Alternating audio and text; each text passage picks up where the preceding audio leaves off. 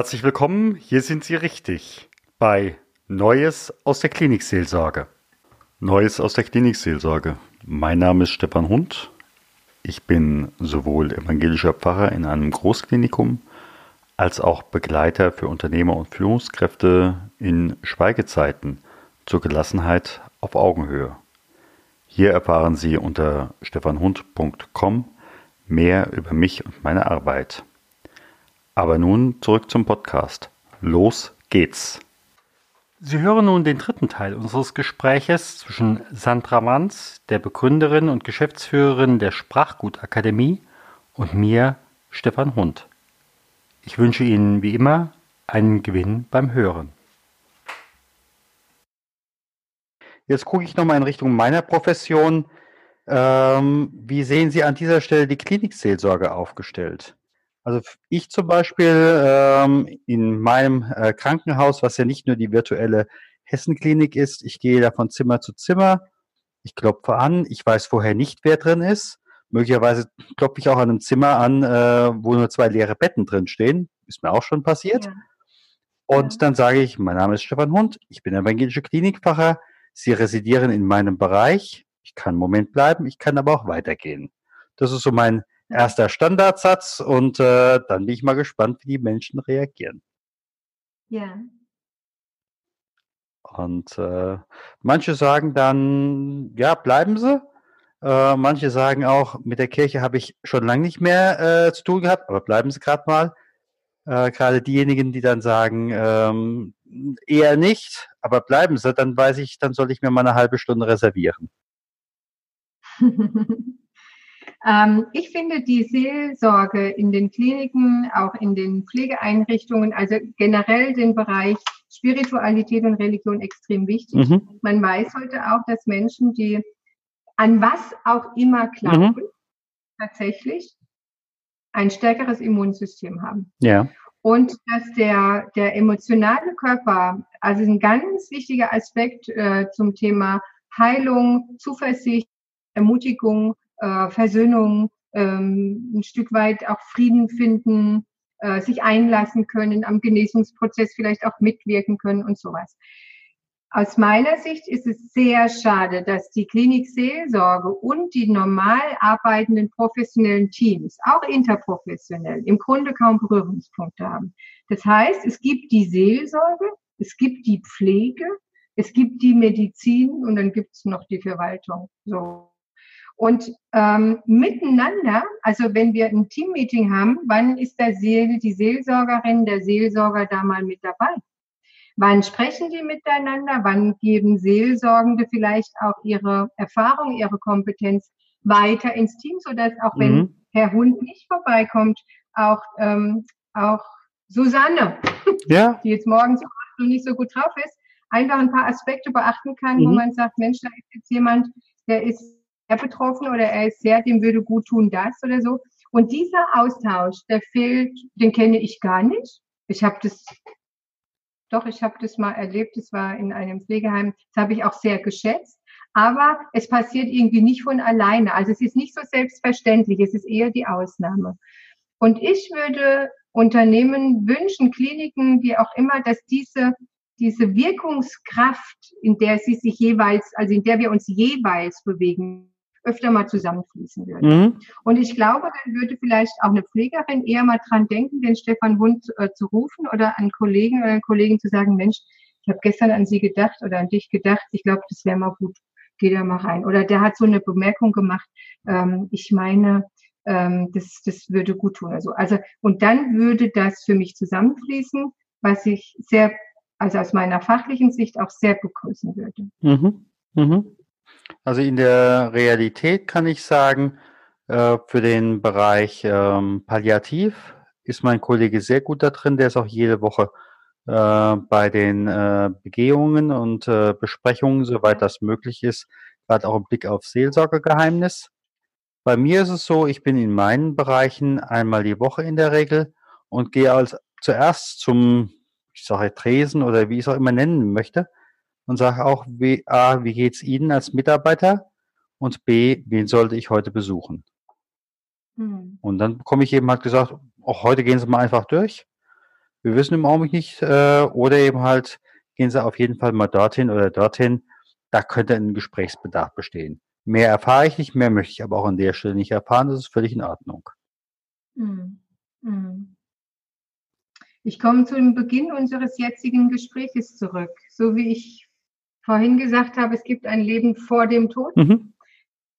Schön, wir würden uns mit spirituellen Themen, mit äh, Religionsfragen, mit Wertekultur, mit Seelsorge während des Lebens ähm, beschäftigen. Klingt jetzt komisch. Also wir hätten natürliche ähm, Berührungspunkte und nicht erst dann, wenn es schwierig wird. Hm. Denn ich glaube, dass das einfach gut tut, wenn es einem nicht gut geht. Absolut. Dann kann ich auf was, dann kann ich auf was zurückgreifen. Mhm. Und ich weiß nicht, sind Sie in Schulen? Also ich selbst jetzt nicht, aber wir haben genügend Kollegen, die sind äh, in Schulen drin, sowohl die Gemeindepfarrer, die haben ja immer auch ein Deputat an Religionsunterricht oder eben halt, je nachdem, wie äh, die Gestellung an den Krankenhäusern aussieht, sind ja auch einzelne Kollegen dann in der Schwestern- äh, bzw. Pflegeausbildung drin. Ja, genau, da habe ich jetzt gerade dran gedacht. Und dann wäre für mich interessant, was passiert mit so einer Begegnung? Also wenn ich jetzt Unterricht habe, wird sowas in einem Team angesprochen? Dass jemand sagt, Menschen, wir hatten auch einen tollen Seelsorger da, äh, ne, der, wir haben das und das besprochen. Wie wird dieses Wissen praktisch in die Praxis übertragen? Das ist immer wieder mein Fragezeichen. Und immer kommt da die Kommunikation ins Spiel. Ja, keine Zeit. Ja, interessiert die nicht. Uh, oh, ist denen zu süß. Oh, die wollen mit Religion nicht. Und also so. Ja. Und Teams und es ist so schade, denn wir, das ist, wir haben ja das Wissen, wir haben auch die Erfahrung. Nur wir kultivieren es nicht. Wir geben es einfach nicht weiter. Ja, da der Pflege ist ständig in der Umsetzung. Ja, da geht uns Kultur auch verloren. Ja. Und ja. Äh, das dann wieder neu lernen zu müssen, ist nicht nur erheblich schwer, sondern manchmal auch unmöglich. Ja, genau. Und deshalb ist dieser präventive Gedanke auch in der Kommunikation so wichtig in, ich habe oft die Situation, dass mir jemand etwas erzählt, also eine Geschichte, ähm, äh, eine kommunikative, problematische Situation. Und das ist dann ganz schwierig und meistens auch emotional oder es wird nicht verstanden oder falsch verstanden und, und, und so. Dann kommen die Fragen.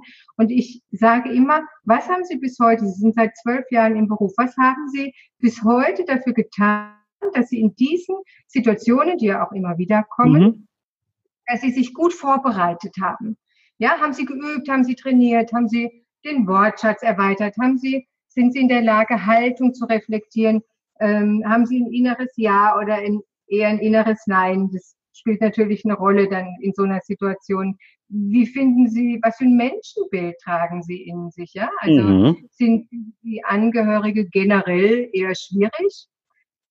Ja, wenn das so ist, dann werden Sie mit sehr vielen Angehörigen Schwierigkeiten haben, weil Sie jeden praktisch in die gleiche, in die gleiche Frequenz mit reinholen, weil Sie mhm. dieses Bild auch in sich tragen. Und selbst wenn ein netter Angehöriger kommen würde, würden Sie wahrscheinlich sagen, naja, warten wir es mal ab, wie der morgen ist. Mhm. Mhm. Äh, weil die, diese Prägung einfach sehr stark ist. Und die meisten ähm, Menschen sagen, ja, ich habe schon mal was gemacht, aber gut übt, ja, nee, das mag ich vielleicht auch nicht so, ne, mit diesen Rollenspielen und so. Das ist nicht so mein Ding. Und ich sage jedes Mal, es gibt keinen einzigen Profi auf dieser Welt, egal in welchem Bereich, ja. der ein Profi ist, weil er nicht geübt hat.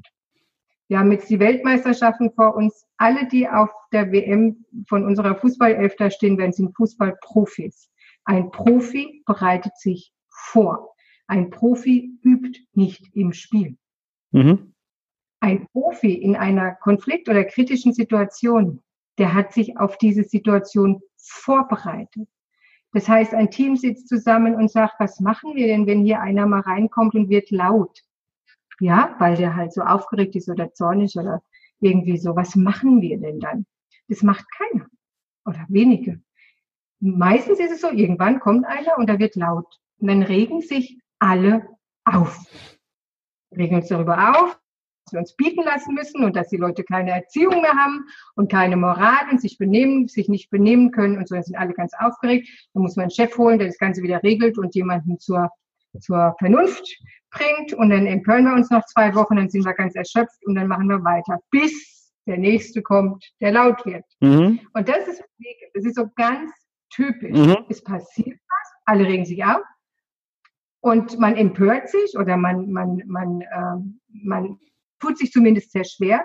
Aber die Vorbereitung auf all diese Situationen, was mache ich denn, wenn ich eine, wenn ich die Sterbesituation habe, was mache ich, wenn, wenn ich ähm, einen Plan hatte, auch in der Kommunikation und jetzt fällt halt jemand aus und ich habe nur die Situation, was, wie, wie mache ich das? Wie übe ich das? Auf was, welche Meilensteine? Hm, also integriere ich praktisch, egal wie viel Stress ist, in mein Tun und Sein. Es sagte mal jemand zu mir, der normale Mensch übt etwas, bis er es kann. Ein Profi übt so lange, bis nichts mehr schiefgehen kann. Mhm. So, und wenn ich mir jetzt die Trainings angucke oder die Vorbereitungen, die, die Wiederholungen dieser, dieser Kommunikationsangebote, dann sind die natürlich immer da, aber die, die da hingehen, na, die sind eh schon ein bisschen bewusster. Die, die es ganz dringend bräuchten, gehen da garantiert nicht hin. Ja. Äh, und ja, und wenn man die hinschickt, naja, also. Die will man auch als Kursleiter nicht haben. ja, also zumindest braucht das ganze Ding halt länger oder man Absolut. erreicht sie gar nicht, weil die gar nicht gewohnt sind, sich fachlich mit diesen Themen zu beschäftigen, mhm. sondern die sehen das halt aus einer persönlichen oder aus einer, aus einer äh, ja, moralischen Sicht und verbinden das noch gar nicht mit, äh, mit Fachlichkeit und Professionalität. Mhm. Ja. Ähm, ja, also zu wenig Vorbereitung, würde ich sagen. Haben wir insgesamt und deshalb eben dieses Ergebnis, mh, hm, dass viele gerne es gut machen würden, aber eben irgendwie auch hilflos sind. Es fällt ihnen einfach nicht zur richtigen Zeit das Richtige ein. Ja, ich glaube, das müssen wir einfach wieder gut lernen und dann ist es äh, einfach ganz wichtig, dass es Menschen wie Sie gibt, die A, die fachliche, Aspe äh, die fachliche Expertise mitbringen, sprich, Sie wissen, welche Griffe innerhalb der Pflege ankommen müssen, äh, welche Fragen da aufkommen, ähm, das weiß einer von außen nicht unbedingt. Und Sie haben gleichzeitig darum die fachliche Expertise, wie kommuniziere ich es denn? Wie sage ich es denn meinem Kind, meinem Patienten, äh, meinem Arzt oder wie auch immer? Ja, ich möchte da noch etwas anmerken zu meinem Werdegang. Also das, was ich heute mache, das hatte ich nicht vor. Mhm. Ich habe das also nicht geplant. Ich bin, äh, ich war in der Pflege mh, hm, immer richtig. Also die Arbeit mit den mit den Kranken, mit den alten Menschen war für mich immer was Schönes. Mhm. Ich konnte mhm. immer zwischen den Welten wandeln und ich bin im Grunde an kommunikativen äh, Themen gescheitert, als ich in die Führungsverantwortung äh, ging. Und damit ging so mein Drama, also mein Pflegedrama los. Mhm. Und ich habe einfach extrem gelitten, weil auch ich natürlich dachte, ja, reden kann noch jeder. Und wenn die mir mal ein bisschen zuhören würden mhm. und wenn die nicht anstrengend wären da draußen, dann wird es mir ein bisschen besser gehen. Das wäre vielleicht auch so gewesen. Aber auch ich habe natürlich mehr auf den anderen geschaut, was der macht oder nicht macht in der Kommunikation äh, und habe entsprechend gewertet. Und ähm, aus dieser Situation heraus äh, wurde ich sehr krank. Also ich habe extrem viel Lebenskraft verloren und naja, der Körper und der die Seele sagt dann schon irgendwann Bescheid mhm, ja. dass es so nicht mehr weitergeht und habe mich dann auf den Weg gemacht, eben mich fachlich kundig zu machen. Und ich habe das damals gemacht, um mir zu helfen. Ich wollte daraus keinen Beruf machen. Ich wollte einfach gesund werden und ich wollte in einem Beruf, den ich an sich sehr schätzte, ähm, einfach gesund weiterarbeiten. Äh, ich, ich wollte nicht Sorge haben dauernd, dass mich das kaputt oder fertig mhm. macht. Und daraus ist Grunde das entstanden, was ich heute mache. Das heißt, was wir heute weitergeben, konzeptionell natürlich auch weiterentwickelt und so, das habe ich selbst erlebt und deshalb bin ich so sicher in dem, was äh, wir da in die Welt tragen. Ich weiß, dass es nicht egal ist, was wir denken und ich weiß, dass es nicht egal ist, was wir reden. Es hat immer unmittelbar zu 100 Prozent eine Einwirkung auf mich selbst und eine Auswirkung nach außen. Und dann ist nur noch Frage, wo bin ich gerade? Was passt hier hin? Was kann ich heute geben? Ja, wie viel Ressourcen, wie viel Kraft habe ich auch zur Verfügung? Und wenn ich weiß, wie ich das ein Stück lenken kann mit meiner mentalen Kraft, mit meiner emotionalen Intelligenz, ähm, dann kann ich einfach sehr, sehr gesund und sehr froh auch in anspruchsvollen beruflichen Feldern mich bewegen, mhm. ohne mich zu erschöpfen, weil ich dann auch eher weiß, wann Schluss ist. Ich werde auch eher eine Grenze ziehen oder mich ein Stück zurückziehen oder so. Und ich wünsche so, so vielen Menschen ähm, diese Fähigkeit. Weil wir haben, die ist ja in uns angelegt. Es ist nur die Frage, ob wir sie, ob wir zugreifen können, wenn wir es gerade brauchen. Und ich wünschte, dass mehr Unternehmer, Entscheider, äh, Geschäftsführerinnen und Geschäftsführer erkennen, dass diese Themen keine Tagesthemen sind, sondern dauerhafte Prozesse, immer wieder Zeit und auch Geld als Investition fordern, damit die Menschen ähm, gesund bleiben im Gesundheitswesen. Ja. Ist ein optimales Schlusswort und ich kann dem nur beifügen, denn äh, was brauchen wir? wir? Wir reden über ein Gesundheitswesen, nicht über ein Krankheitswesen. So ist es. So ist es. Und die, der neue Zeitgeist ähm, wird ein völlig anderer sein im Gesundheitswesen. Heute geht niemand mehr ins Gesundheitswesen, um als Held zu sterben. Nein. Nein. Heute geht man ins Gesundheitswesen, um kompetent, anspruchsvoll, auf Augenhöhe ähm, im, Expert, im Expertenbereich, im gewählten Expertenbereich zu wirken, und zwar zum Wohle der Menschen, zum Wohle der Gesundheit.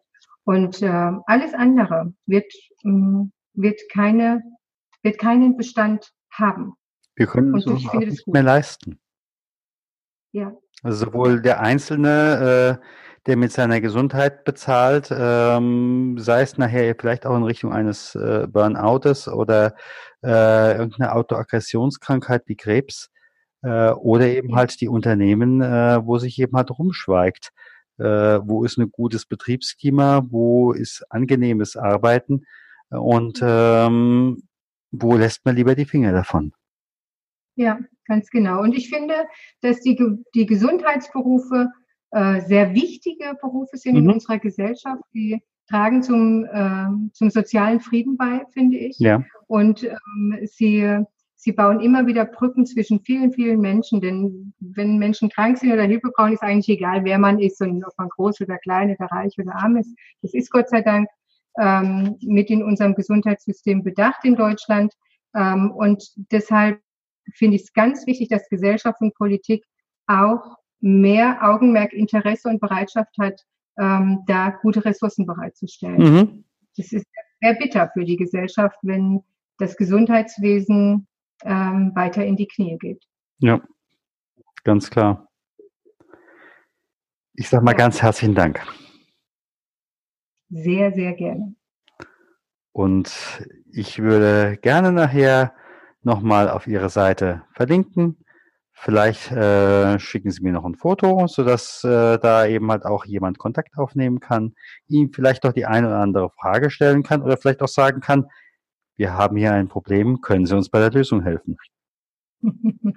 Ja, da freue ich mich natürlich, äh, denn jeder, der sich auf den Weg macht, hat zumindest verstanden, dass das Neue nicht mit dem alten Denken geht und da sind wir wirklich gute Partner und haben gute Erfahrungen. Ja, Ganz herzlichen Dank. Ja, ich danke Ihnen.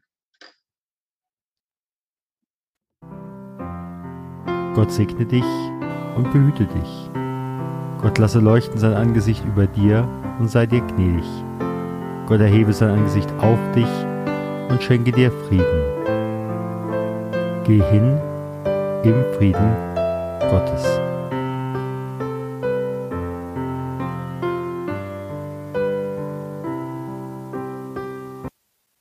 Herzlichen Dank für Ihre Zeit und Ihre Aufmerksamkeit. Hat Ihnen diese Sendung gefallen?